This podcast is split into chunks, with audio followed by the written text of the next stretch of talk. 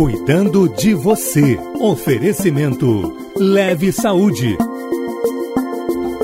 Oi, gente. Muito boa tarde para vocês que estão aqui no arroba Band News FM Rio. Eu sou a Amanda Martins. A gente vai retomar a nossa live agora. A gente teve um probleminha de conexão. Então, por isso, vou voltar aí no início para você que está chegando. Agora, você que estava na outra, a gente estava no início. Seja bem-vindo novamente. Muito obrigada pela companhia. A gente hoje vai conversar com o Dr. Renato Gil, ele que é médico de família e comunidade da Leve Saúde. Vamos falar sobre idosos. Você tem algum idoso em casa, né? Seu pai, a sua mãe, é, o seu avô, de repente. É, fica aqui nessa live que a gente vai trazer é, esclarecimentos muito bons sobre o assunto, né? A gente vai falar sobre os idosos e também sobre os cuidadores de idosos que muitas vezes são esquecidos, né? Muitas vezes esses cuidadores não são profissionais, né? É um filho, uma filha, uma nora. Então a gente quer também é, que você fique aqui com a gente porque Nessa live a gente, na verdade, quer falar justamente sobre como proporcionar uma melhor qualidade de vida, né, para esses idosos e também para aquelas pessoas que cuidam dessas pessoas nesse momento tão, né, é, é, característico, específico da vida. Então, fique aqui com a gente. Eu já vou convidar aqui o doutor é, Renato Gil. Deixa eu ver se, se ele já está por aqui, se a gente consegue é, se falar aqui já pelo. Convidei o doutor Renato, vou só esperar ele entrar, ele aceitar aqui a solicitação. Nosso, nosso bate-papo hoje, como eu mencionei, é, vai ser justamente sobre esses cuidados, né, que a gente precisa ter com a gente e também, claro, com os nossos é, idosos nesse momento de pandemia. Muito, muitos é, deles estão vivendo aí novamente é, com os filhos, Oi, né? Ah, agora sim, doutor Será Renato, que agora foi? Acho que agora melhorou. Vamos torcer, vamos torcer. Vamos é, lá. Doutor, então, vamos do início. Doutor, seja bem-vindo de volta aqui à nossa live mais uma vez, viu? Obrigado, Amanda. É um prazer estar aqui de novo com você. Tá bom? Tá vamos certo. Lá. Então vamos lá. Ainda bem que a gente estava no início do outro vídeo, né? A gente estava uhum. justamente falando é, sobre essa questão né, de crianças e idosos, né? Que muitas vezes é, as pessoas têm essa, essa questão, né? De tratar os idosos como se eles fossem crianças que já uhum. cresceram, né? Mas que isso, na verdade, pode ser uma forma, né? É, completamente errada de você tratar esse idoso. Era isso que você estava trazendo para a gente, né, doutor? Exato, Amanda. É... O que, que acontece? Quando a gente está cuidando de crianças, né, a gente está acompanhando o desenvolvimento. Né? Então, aquela criança, ela não andava, começa a engatinhar até que anda. Ela começa a falar as primeiras palavras, a gente começa a perceber o início aí de raciocínio lógico, né? Então, tudo que a gente investe naquela criança, é, ela vai aprendendo. E isso é muito gratificante para quem cuida, para quem ensina, porque a gente vai vendo evolução, né? E no idoso, às vezes acontece um pouco o inverso. É, a gente começa a assistir, né, progressivamente, é, perdas de função. Então, aquele idoso que às vezes ele era ativo, fazia compras, ia na farmácia comprar um remédio, né, ele começa já não conseguir mais andar tão bem. E aí a gente, como cuidador, né, como familiar, investe em fisioterapia, vai no melhores médicos, mas mesmo assim, por mais que a gente consiga retardar alguns processos do envelhecimento, né, é, eles acabam acontecendo. Então, uma hora esse idoso pode ser que é, pare de andar, né, reduza bastante mobilidade. Ou então, quando a gente fala de idosos que precisam de mais cuidados, né, que são aqueles é, que estão em algum processo de demência, seja por Alzheimer, por Parkinson, ou até alguma demência própria da senilidade, né, é, eles vão parando de falar, parando de ter né, é, autonomia. E por mais que a gente cuide bem daquele idoso, alimente, prepare uma, uma dieta balanceada, a gente vai vendo que aos poucos ele vai decaindo. Isso pode gerar, né, em quem cuida, é, certo tipo de frustração. Porque por mais que você se empenhe, que você faça tudo correto, aquele idoso está num processo né, é, de envelhecimento que a gente não consegue impedir, né? A gente consegue, claro, trazer qualidade para todo mundo, né? Ou minimizar os problemas, mas reverter o processo de envelhecimento, infelizmente, até hoje a gente ainda não conseguiu. Correto? Então, assim, é importante é, ter a consciência, trazer isso para a consciência, para evitar frustração, né? Achar que não deu certo, que eu fracassei no cuidado com meu pai, com a minha mãe, né? É, às vezes independe da gente mesmo, tá?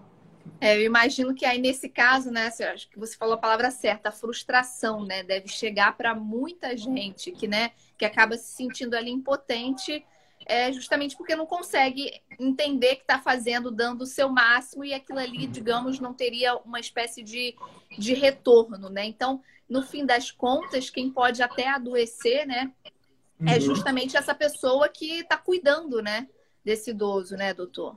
Isso, exatamente. E essa é uma preocupação, Amanda, muito importante nossa quando a gente está cuidando de idosos, né, principalmente idosos acamados, porque a sobrecarga que cai em cima do cuidador e às vezes a gente nem está falando aí de pessoas que têm filho único, às vezes a família é enorme, tem 5, 10 filhos e tudo recai sobre uma única pessoa, né?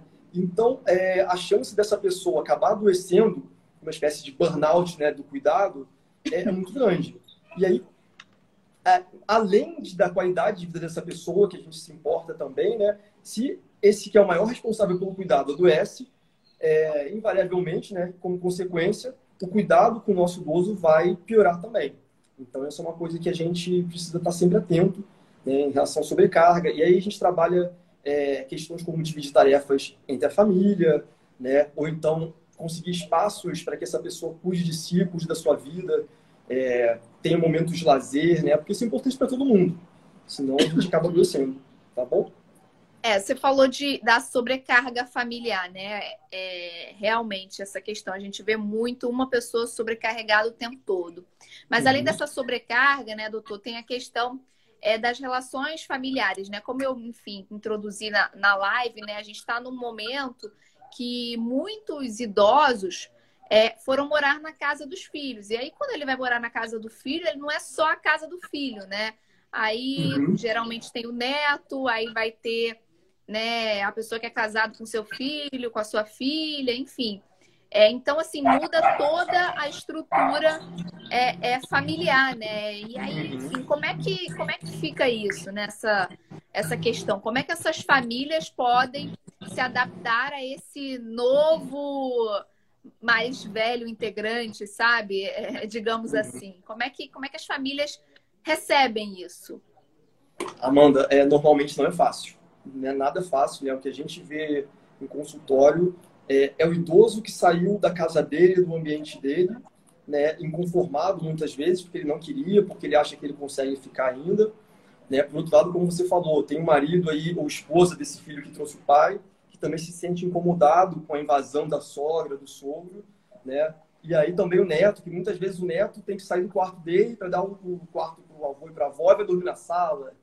Então, isso aí acaba sendo um barril de pólvora, né? É, é, tem tudo para é, gerar muito conflito. É, e, assim, cada família, ela tem que encontrar a sua resposta, tem que conversar, tem que encontrar os seus novos espaços, né? É, entender que isso é uma coisa, às vezes, temporária, no caso da Covid, ou se for definitiva, dentro das possibilidades, tentar encontrar um espaço maior. Eu sei que isso nem sempre é fácil para a realidade da, da população, né, dos nossos pacientes também. Então, assim, eu acho que vai muito do diálogo, né, e de entender novos espaços, de encontrar novas possibilidades, né. Esses idosos, normalmente, Amanda, eles perdem é, também a rede de apoio deles, assim, a parte social que eles tinham, às vezes na igreja, no mercado, na loteria. Eles perderam isso tudo, né? Então, é, para alguns, a gente consegue trazer sugestões como até usar a internet, ensinar para o vovô para a vovó. Eu tenho idosos que estão, inclusive, já indo a teleconsultas sozinhos, então isso não é completamente inviável, né? É... E é isso, dentro da possibilidade agora com a vacinação, né, se, se estendendo, a gente começar a retornar aos poucos, com cuidado, esse contato, né? É, tá, tá difícil, Amanda, é um, é um processo, é um momento muito difícil para os nossos idosos. Já não é fácil, normalmente, né? E com a pandemia se intensificou muito. Tá? É, vocês que estão entrando agora na nossa live, sejam muito bem-vindos. A gente está falando sobre né, os cuidados com os idosos e também os cuidados com os cuidadores desses idosos, né? Que muitas vezes são os familiares. Então a gente quer te convidar a fazer a sua pergunta, claro, a sua dúvida com o doutor Renato Gil, ele que é médico de família e comunidade da Leve Saúde. Você pode enviar aqui nos comentários a sua dúvida ou pode me enviar aqui no privado também. É, se você preferir não se identificar, pode me enviar no privado que eu não te identifico, não tem problema nenhum, porque a gente quer tirar a sua dúvida. É, doutor, Amanda, a gente tá... Diga. Lembrei aqui de um ponto que eu acho legal a gente comentar, que é a questão do, do sono do idoso, né? Muitos idosos, eles têm problema com, com sono, né? Eles começam a, a, acordar mais durante a noite, seja por questão, às vezes, de uma incontinência urinária, ou por próprios processos naturais de troca de ciclo sono e vigília. E aí, muitas vezes, esse idoso é, deixa o cuidador de cabelo em pé, né? Porque ele começa a acordar à noite, andar pela casa, fazer coisas, às vezes, que, né, que não estão tão compatíveis com o que a gente considera normal, né, mexer em coisas, mexer em faca, ir ao banheiro, sujar tudo. E esse familiar, a gente se vê, assim, virando noites, e muitas vezes a pessoa trabalha para né, cuidar do idoso que resolveu inverter. E isso é um problema muito comum, tá? Uma sugestão que, que a gente traz para isso é tem que conversar com o médico, tem que levar isso para o consultório. Por quê? Para muitos idosos, a gente é, acaba recomendando o uso de calmantes, né? É, para poder ser idoso dormir. Só que é um, isso é uma, é uma faca né, de dois gumes, a questão do uso de calmantes idosos. Por quê?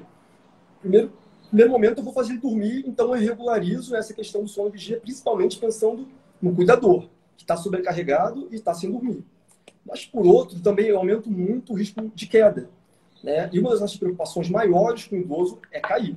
E se esse idoso já não anda tão bem, levanta à noite, meio sonolento e cai, e aí o problema, né, ele amplifica de uma forma absurda, tá? Então, a, relação a isso, acho que vale a pena trazer para o consultório para entender se é, há uma indicação do uso de algum calmante, alguma medicação para é, induzir o sono desse idoso, quais são os prós e os contras naquele contexto, que a gente tem que pensar que é sempre um contexto muito individualizado.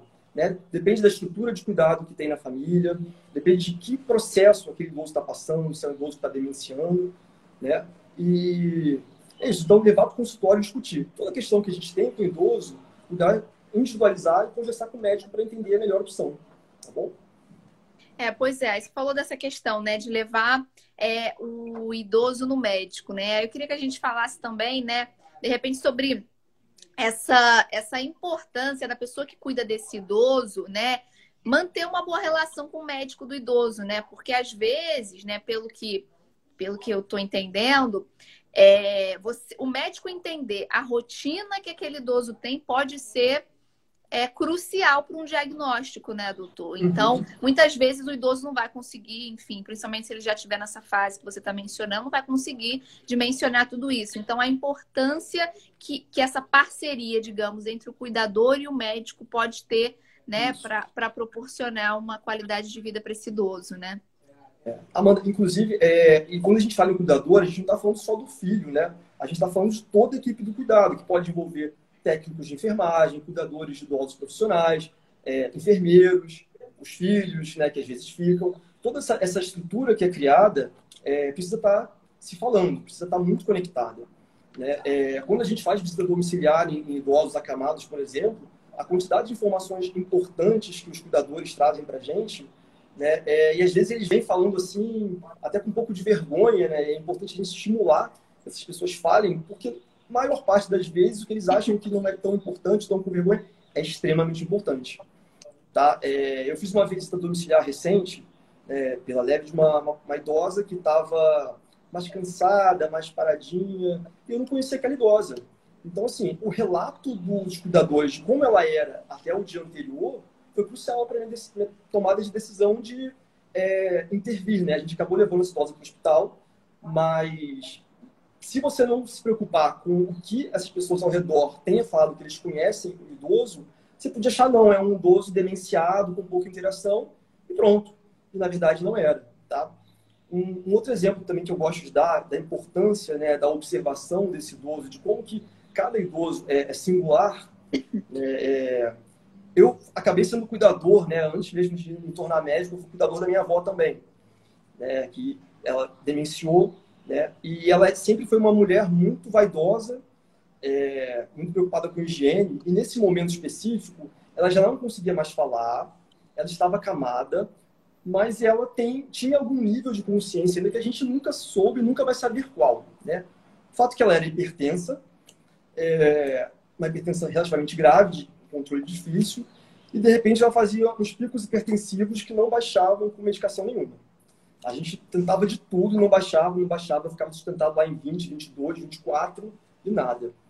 E, de repente, sem a gente entender, ela chocava. O que isso quer dizer choque né, pra gente? A pressão dela caía abruptamente, de 22 pra, pra, por 12 para 6 por 4. Isso aconteceu já. E a gente ficava sem entender nada, nada, nada, nada. E até um dia que, pela observação, como você pontuou, né, que é importante, a gente percebeu que ela, a pressão dela caía imediatamente após a troca de fraldas. Olha que interessante, né? O que, tem a ver a troca de fraldas com a pressão? Se você falar isso para alguém que não está atento a tentar entender né, esse contexto, a pessoa vai falar: ah, esse, esse neto, né, que era o meu caso, é maluco, completamente doido, não tem nada a ver.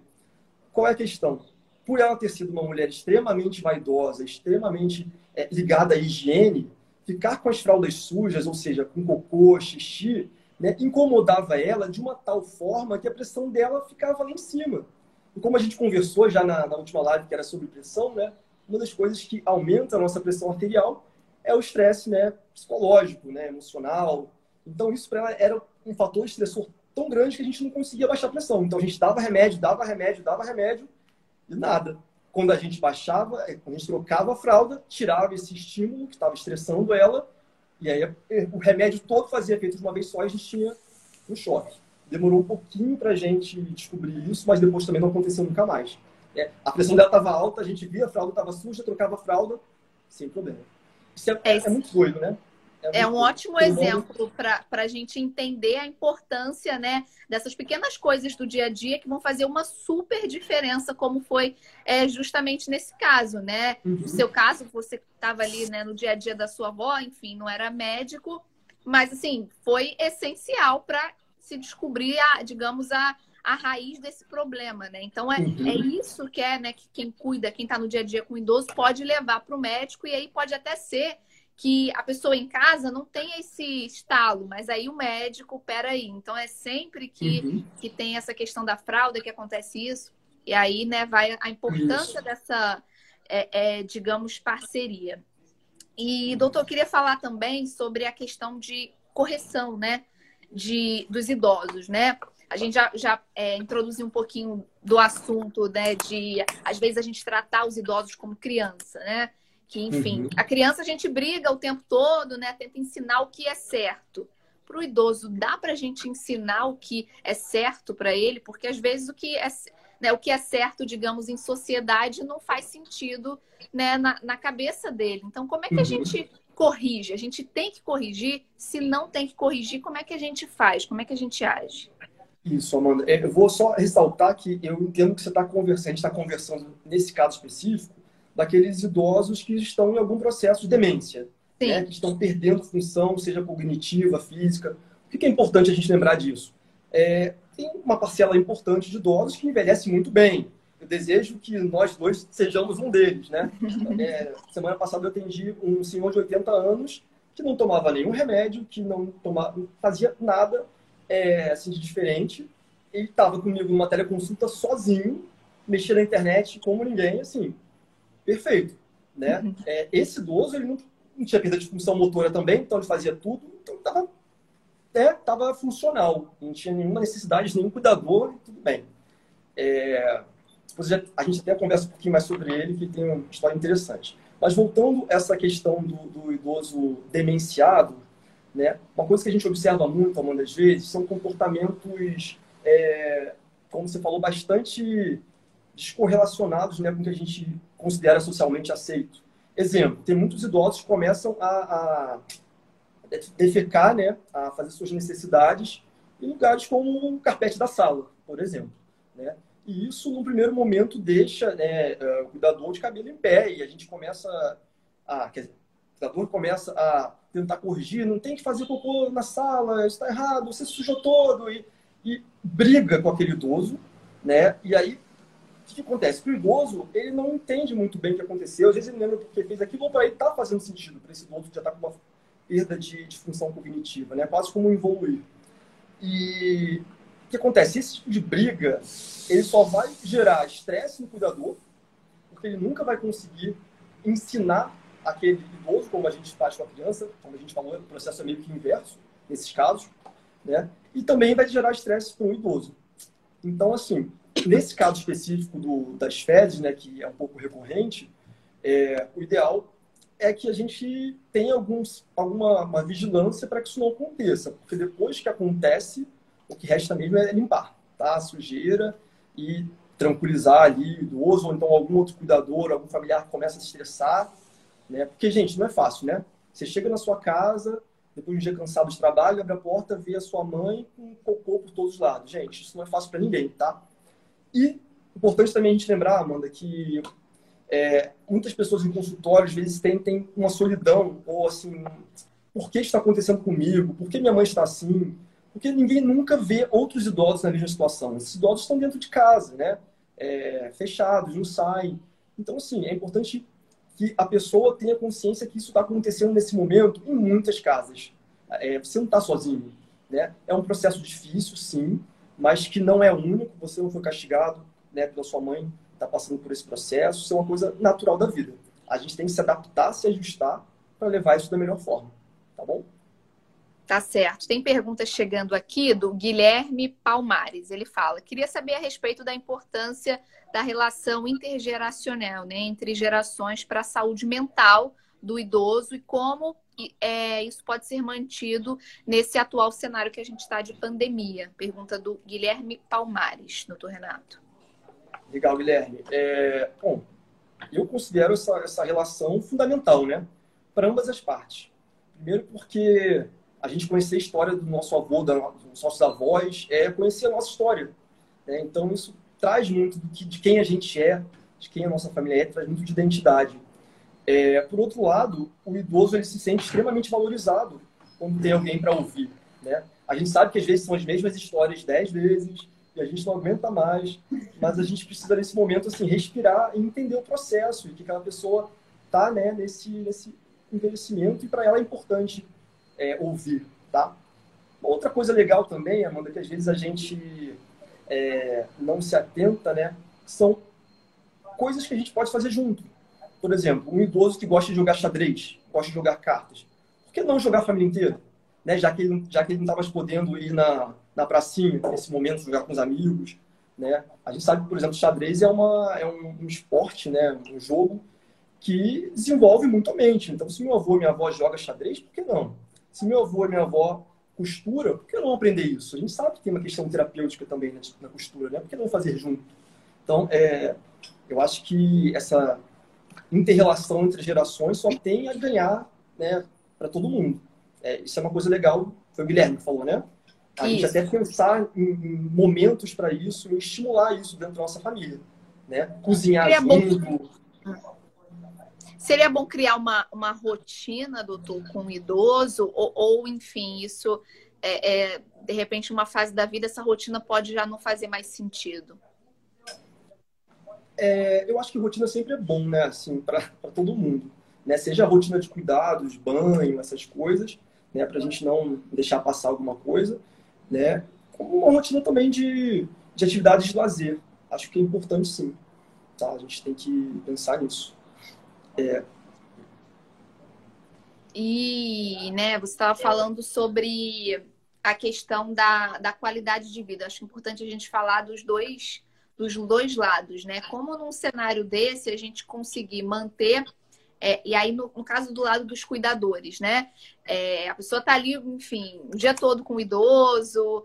É, como é que ela mantém o tempo para ela, né? A qualidade de vida é, é para ela, porque muitas vezes ela pode não conseguir desligar, né? Por exemplo, ela pode já pensar, é, até num cenário fora, fora pandemia, é, ah, eu não vou ali no cinema porque quando eu voltar, eu acho que vai estar um caos na minha casa, vai ser muito pior, uhum. então eu devo ficar aqui para controlar tudo. Então ela acaba também é, é, ficando doente nesse sentido, né? Como é que, que, que a gente consegue agir, né? Esses cuidadores para manter essa, essa saúde mental, ter o seu próprio tempo é importante, aquele tempo reservado para ela? Uhum. Bom, é fundamental, né? Assim como para todo mundo, para o cuidador também ter um espaço ali livre para ele fazer o que ele gosta, ou até mesmo para descansar é fundamental. É, a gente vê às vezes, como eu já falei, é, são filhos muito amorosos, né, com os pais, muito ligados e que não querem terceirizar isso para ninguém às vezes até tem a condição de botar um cuidador, mas ele acha que o cuidador não vai ser a mesma coisa, ou tem medo que vai maltratar aquele idoso, que não vai ter a mesma paciência que ele tem. Só que, é, como a gente já conversou, né? se a pessoa não cuida de si, ela vai ficar mais estressada, ela vai ter mais propensão a brigar com aquele idoso por um motivo que não vai ter solução, como o caso né, é, das fezes, e ela corre o risco de se esgotar em algum momento. Então, é, se a gente tem, a gente tem que pensar dentro do que, que é possível, né? Se eu tenho uma condição de pagar um cuidador, né, faz um processo seletivo, analisa, fica junto, explica, mas delega um pouco dessa função em algum momento para você poder fazer suas atividades. Porque senão a vida da pessoa que está funcional para junto com daquele idoso. Né? Tem gente que para de trabalhar e, e aí a vida começa a perder um pouco do, do sentido para aquela pessoa que está funcional e causa doença também, causa ansiedade, depressão. Né? Então, além de ter consciência da expectativa que eu tenho, como a gente já falou, com aquele cuidado, eu tenho que cuidar de mim, né? Cuidador, porque senão o, cuidador entra no burnout, no estresse, e aí cuidado também vai por água abaixo, né? Eu costumo falar que se você morrer primeiro, quem vai cuidar? Né? Aí as forças de vez. Então, é egoísmo. Então, se você não vê, tá tudo bem? Né? Acho que... Oi, não entendi. Não, eu falei, ah, então, é, é, um, é um cuidado egoísta que você só não quer ver. Se você morrer, então tudo bem é um, é um cuidado verdadeiro que você quer que aquela pessoa tenha o melhor até o final, né? Tem que, tem que provocar às vezes, para as pessoas refletirem, porque acontece. Acho que o delegar para muitas pessoas é, é, muito difícil, né? Delegar funções, isso não só nessa, nessa situação, como em outras uhum. também. E, doutor, tem a questão também das casas, né? Que, enfim, abrigam esses idosos, né? Como é que, uhum. às vezes, tem muito preconceito, né? Da família, da própria família achar de que às vezes pode ser que seja um caminho, né, que a qualidade de vida do idoso vai aumentar com isso, mas acho que as pessoas têm muito uma sensação de culpa, né, de, de parecer abandono, né? que estão abandonando é, é, os seus pais, os seus avós, né? É. Amanda, eu acho que existe muito julgamento em relação a isso e é uma coisa que, assim, se você pensar em julgar alguém que tomou essa decisão, é, antes de julgar, vai lá conhecer a realidade daquela família né, o que está acontecendo. Porque eu até falar que no caso das pessoas que não podem pagar um cuidador às vezes, é, pessoas que moram né, em comunidade, que a gente atua em alguns momentos também, tem um vizinho, né, tem alguém que possa fazer uma troca. Né? Você cuida um pouquinho da minha mãe, eu vou no mercado para você, enfim. É, existe muito isso, ajudar um vizinho. Mas tem situações em que realmente essa rede de apoio ela não existe. Imagina uma família que é um filho único, né, com dois idosos, um demenciado, o outro é, não consegue mais cuidar do seu companheiro, e você, é, filho, tem uma esposa, dois filhos, você não consegue trazer aqueles dois idosos para sua estrutura familiar de casa, é, porque vale a pena lembrar, Amanda, que ter um idoso é, né, nesse, nessas condições, às vezes, em casa, custa muito caro. Né? São pelo menos três ou quatro cuidadores se revezando para a gente ter uma cobertura 24 horas por dia. Às vezes você tem que ter né, alguma assistência domiciliar médica também, é, e mais comida, mas é caro, tá? Então, para muitas famílias, elas têm uma situação que ou é, desestrutura a família inteira e está todo mundo adoecido junto, né, e vai ter um custo muito elevado, ou vai ter um custo, é, metade daquele custo ou menos, colocando um idoso né, numa, numa instituição aí de cuidado. Essa é uma decisão extremamente difícil extremamente dolorosa, mas volta no que você falou. É, tem que se pesar. O que é melhor para aquele idoso? É melhor ele ficar realmente naquela casa, né, com uma estrutura, todo mundo brigando, sem ter uma estrutura de cuidado adequado, com risco de cair, com esquecimento de remédio, enfim. Ou é melhor ir para uma, uma casa, né? Eu acho que essa resposta, Amanda, cada família tem a sua, né? É, a gente não tem que julgar, nem tem que se meter, porque brasileiro gosta né, de se meter na, na, vida do outro, de falar, de comentar o vizinho. Assim, ninguém tem esse direito. Cada um sabe o que está passando, né? A realidade e as dificuldades. Tá? É, agora, se por um lado tem isso, a gente costuma fazer algumas visitas também de idosos que estão em instituições. Aqueles que, que têm uma função cognitiva é, totalmente preservada ainda, eles sentem um pouquinho mais do que só sair de casa, né? Porque eles não só saíram de casa, como saíram também de um convívio familiar. Né? Então, eles costumam é, trazer isso. Às vezes, eles não falam para os filhos, mas falam para o médico, né? Que eles sentem saudade, que eles queriam estar em casa. Mas aí a gente faz aquele exercício que eu te falei de pensar um pouco antes de julgar de como também está aquela família. Né? Então, é importante sempre isso. É verdade, é uma decisão única de acordo com, a rotina e a realidade, né? Uhum. De cada família. Tem perguntas chegando, Renato? É, acho que é de um perfil de consultórios, perguntando sobre é, algum exercício específico que a gente possa fazer para manter os, os idosos ativos é, nessa uhum. pandemia. E acho que perguntando daqueles idosos que né, estão melhores, né? Que a gente estava falando, você deu o exemplo do seu paciente aí dessa semana de 80 anos. É. Então, eu acho que vai muito de acordo com as condições de cada idoso, né? Esse idoso que eu te falei, eu acho que se eu botar ele para jogar futebol, ele vai.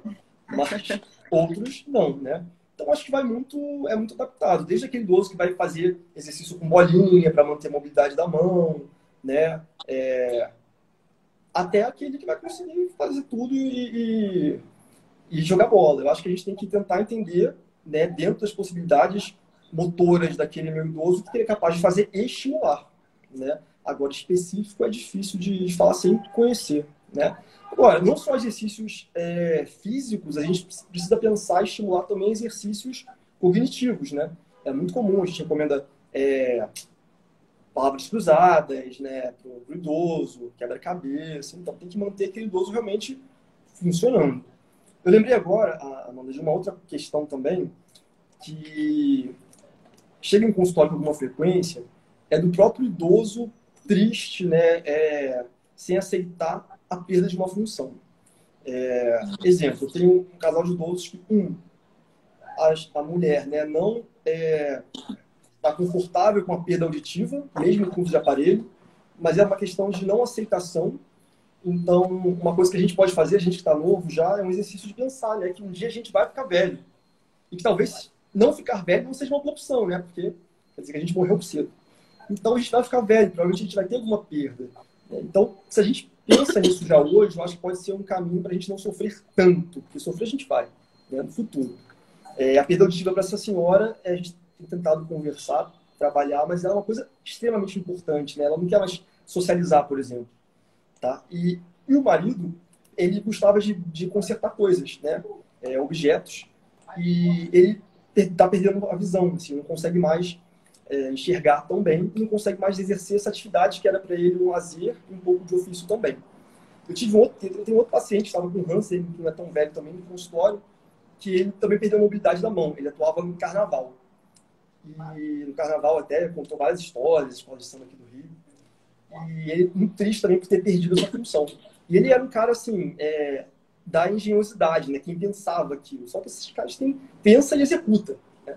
Aí eu falei para ele, ué, mas o senhor ainda pode trabalhar? Aí ele, pô, não posso, aí minha mão, ó.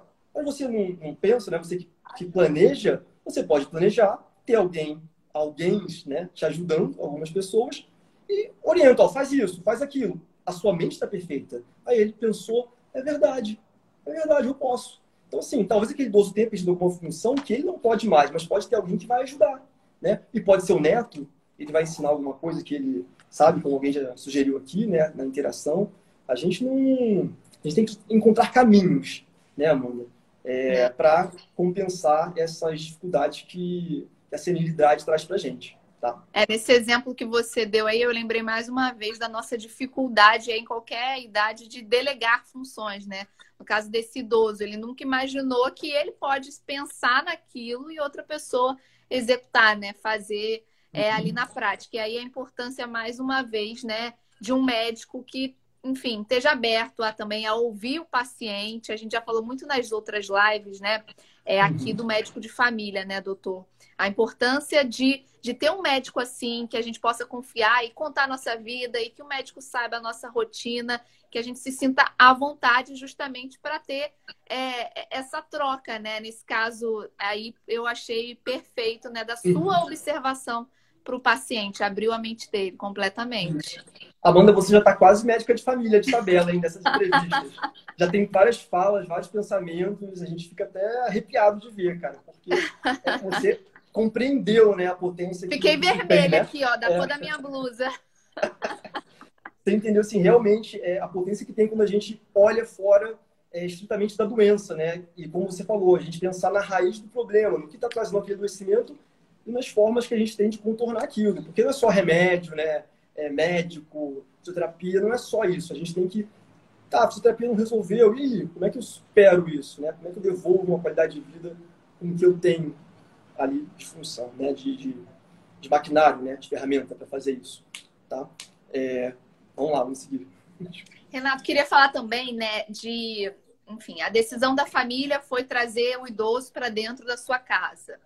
E aí eu tenho uma casa que não tinha nenhum idoso. Então não é uma casa que, que tem adaptações para esse idoso. E aí, como é, que, como é que é isso? Eu tenho que adaptar a minha casa inteira, aí também entra gasto, entra a questão de de repente vou ter que colocar algo no banheiro que não é bonito decorativamente, mas aquilo ali é funcional para o idoso, então entra toda essa questão, né? Como uhum. isso é, é, importante e entra nessa família, essas adaptações que se tem que que eles têm que fazer é. nessa casa? Amanda, é, eu vou te falar que, que eu converso com, com, os cuidadores nesse sentido, igual eu converso com os, com os pais de crianças que estão começando a andar. Né?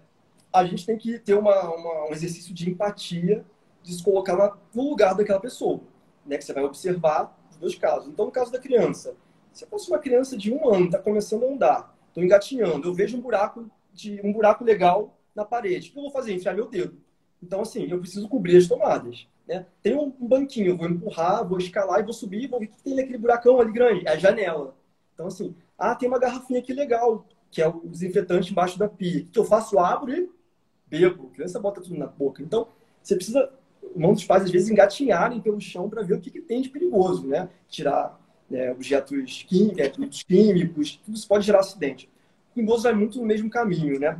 eu já não tenho mais um equilíbrio, eu já não tenho uma mobilidade tão grande, né? é, tenho uma dificuldade para levantar. É, esse idoso, talvez no banheiro, como você citou, ele precise de algum, alguns suportes, né? aquelas barras, para ele andando da cama dele ali até o vaso sanitário. Né? Então, quanto mais a gente consegue é, manter a função dele, né? preservar a função, é, o idoso fica melhor mentalmente também, né? Porque também, se a gente começa a botar ele na cadeira e levar para o banheiro, ele vai andar cada vez menos, vai cada vez andar menos, né? por falta de, de estímulo. E vai ficar mais triste, né? mais dependente. Então, dentro das possibilidades de cada família, colocar né, suporte pela casa para ele poder ir apoiando com a mão e andando é importante. Mas algumas famílias, como você falou, não vão ter condições que são obras, às vezes, caras de, de adaptação. Né? Tem coisas mais simples, por exemplo, um chão com tapete o idoso não anda bem, ele vai escorrega, isso é simples. Às vezes as pessoas não percebem. Então, vai por aí, sabe? É observar tudo que pode causar um acidente. Né? Exemplo, tem um idoso que dorme já numa cama, numa cama hospitalar, né? já não tem uma, uma mobilidade tão grande, e essa cama está do lado de uma cortina. Na madrugada, ele acorda, sorrateiramente, como eles acordam, pega a cortina e ó, começa a puxar até o momento que solta aquela barra aí na cabeça. Então, assim, a gente tem que ser criativo, sabe? Pensar em tudo que pode dar errado, porque pode dar. Antes de dar tá? errado. Exatamente, depois for fácil, né? Depois não vale mais. Tá? Nesse, nesse sentido, Amanda, de ser criativo, me lembrou uma outra passagem também com minha avó que teve demência, né? Que é legal a gente pensar. Muitas vezes as pessoas, o idoso ele começa a não reconhecer mais a casa, né? Ele começa a não reconhecer ambientes e ele começa a brigar, né? Quero para casa, quero para casa. E aí, mais uma vez, o cuidador ele vai por aquele caminho da racionalidade, de tentar, não, mas aqui é sua casa. Para ele não é, não adianta, por mais que você insista racionalmente, com argumentos lógicos, não é a casa dele, tá? Então não adianta você insistir. É, minha avó, ela sempre queria ir para Cabo Frio, né? No caso, nessa época a gente morava em Niterói, e ela queria ir para Cabo Frio, que é onde ela passou a juventude dela. Ela não aceitava, não lembrava, que morava em Niterói. Todo dia, tadinha, ela ela andava nessa época ainda, ela juntava a trouxinha dela, juntava coberto, daí assim para a sala, saindo, vó, não vou para Cabo Frio. Não adiantava, a gente brigou muito, a gente se estressou, estressava ela também, porque para ela não era a casa dela, até o dia que eu entendi, Amanda, que o caminho não era é, ensinar, era entrar naquilo, né, para não me estressar e não estressar ela. Então, toda vez que ela falava que ia para Cabo Frio, eu falava, não, vó, mas olha a hora que são, são 5 da tarde, o último ônibus para Cabo Frio sai às 4, então vai ter que ficar para amanhã, tá bom? E aí, tá bom, então amanhã eu vou. E aí, dia após dia, era a narrativa. Né? É então... É você entrar, né? Não é, não é nem você mentir, né, gente? É, é você entrar né, nessa narrativa para que porque aquilo ali, naquele momento, faz sentido, né, para o idoso. Exatamente. É, é, você não vai gerar sofrimento para ele, porque para ele não é a casa dele, né? E no dia seguinte, pode ser que não seja, pode ser que vire a casa dele. E tá tudo bem. Tá? No dia Dentro seguinte pode ser que nem lembre dessa questão de que, ah, do ônibus, né? Enfim. Isso. Mas aquele estresse que você gerou tentando contrariar vai aumentar a pressão. E aí, né, a cadeia do desastre que a gente conhece já. É, nesse sentido, Amanda, de estimular a criatividade, né, eu tenho mais uma ou duas passagens legais. Vou compartilhar rapidamente. Não, esses exemplos a são minha muito avó, bons para a gente visualizar é, na prática, né, o que, que a gente pode fazer a minha avó foi uma escola, né, para mim, no caso desse de, de, cuidado com o idoso demenciado. Acho que devia ter uma, uma matéria na faculdade. É... o que, que acontece? Ela recebia, na década de 80 também, o dinheiro né, que meu tio avô levava para ela todo mês. E ela queria o dinheiro. Então ela ia para a portaria, andando já mal, de camisola, para falar com o porteiro que ela queria o dinheiro dela. Isso também, a gente até entender como lidar com isso foi um estresse. Né? E ela queria dinheiro, a gente falava que não tinha dinheiro, que agora era conta bancária, que era transferência. Eu perguntava o que ela queria que eu comprava para ela, mas ela não queria que eu comprasse, ela queria o dinheiro dela, ela queria autonomia. E aí foi um dia que a gente decidiu comprar um dinheirinho de, de papel. Né? Isso, para muitas pessoas, pode parecer um pouco controverso, tá? É, enganando o idoso. Veja bem, eu estou falando de um idoso que está com processo é, neurocognitivo em degeneração, né? Não é um idoso funcional perfeito, é um idoso que já está, né, é, deteriorado, digamos assim, nessa função cognitiva. Então, a gente pegou, comprou o dinheiro. Amanda, foi é, a felicidade dela. Você não tem noção. Ela ficou, assim, ela chegava para mim no quarto, pô, meu filho, você tá precisando de alguma coisa? Toma aqui um dinheirinho. E ela me dava o dinheiro feliz, eu aceitava também feliz. Depois a gente juntava o dinheiro que ela distribuía para todo mundo e olha o perigo aí, né? Quando o dinheiro ainda é de verdade, quando você está começando esse processo familiar, não, não se atenta, isso acontece também, Deus começa a distribuir dinheiro para todo mundo. É... Ela ficou feliz né, com o dinheiro dela, a gente evitou muito estresse, muita confusão, muita briga, e a vida também seguiu. Então, assim, cada um tem a sua história, tem as suas questões, e a gente precisa ouvir e ser criativo, tá? para conseguir é, superar né, essa, essas dificuldades que, essa nova fase do nosso familiar traz. A gente conseguir superar, tá bom? É, aí é a, é a criatividade, né? Enfim, usada ao favor para melhorar. Aí, mais uma vez, naquilo que a gente já bateu o martelo aqui, de melhorar a qualidade de vida do idoso e também da, do, do próprio familiar. É, a gente acha que já está se encaminhando, doutor, para o final da nossa live. Queria rapidamente comentar sobre essa, esses, essas ideias e rotinas, né? Às vezes você tinha mencionado em algum momento da live de que às vezes é, as famílias acham que estão vivendo é, essa questão sozinhas, né? Só eu que estou vivendo isso, enfim. É, e, e, é legal compartilhar é, essas ideias, né, esses exemplos, essas rotinas com outros cuidadores, né, com outras famílias. Hoje a gente tem aí rede social, então, enfim, não sei, grupos. É, é algo legal para aquele cuidador não sentir que ele está sozinho no mundo, digamos, naquele momento? Amanda, eu acredito que tudo que é experiência humana, né, é, quando a gente compartilha, a gente cresce. Né? É, então, se você tem um amigo, né, uma amiga que tem um idoso na mesma situação, né, ou até um familiar, um primo, acho que vale a pena, com certeza, compartilhar. Né? Porque assim como eu trouxe algumas coisas que podem ser úteis para muitas pessoas hoje, é, às vezes outras pessoas têm uma experiência né, é, tão importante quanto para compartilhar e vai ajudar outras pessoas. Então, assim, quando a gente compartilha, a gente cresce, né? É um aprendizado assim como humano, como sociedade. Isso é muito importante. É verdade. Tem vários elogios aqui na nossa live, doutor. Vou encerrar assim, com muitas palmas, muita gente, conteúdo muito bom, gente querendo, falando que vai já reagendar a consulta com você. Bom, é, pessoal feliz. falando da live aqui, vai ficar gravada, gente, aqui no perfil da Band News FM Rio. Então, se você entrou no meio da live, não tem problema não. É, você pode, depois do que a gente terminar, eu vou colocar lá o conteúdo completo para você é, assistir. Biel Carioca falando aqui, muito bom assunto. Tem gente, acho que querendo marcar consulta também. Ganhou paciente novo, hein, doutor? Qual o Instagram do doutor Renato? Tá aqui a pergunta do L. Botino. É... Daqui a pouco Obrigada, eu coloco nos comentários, quando acabar. Não entendi? Eu posso colocar nos comentários depois quando a gente acabar. Ah, então, então tá coloque, coloque lá no comentário, nos comentários, é isso. É, doutor Renato, muito obrigada, viu? Mais uma vez a, a conversa foi pra gente, para mim, pelo menos, pelo que eu tô vendo nos comentários, ó, vários corações subindo, subindo.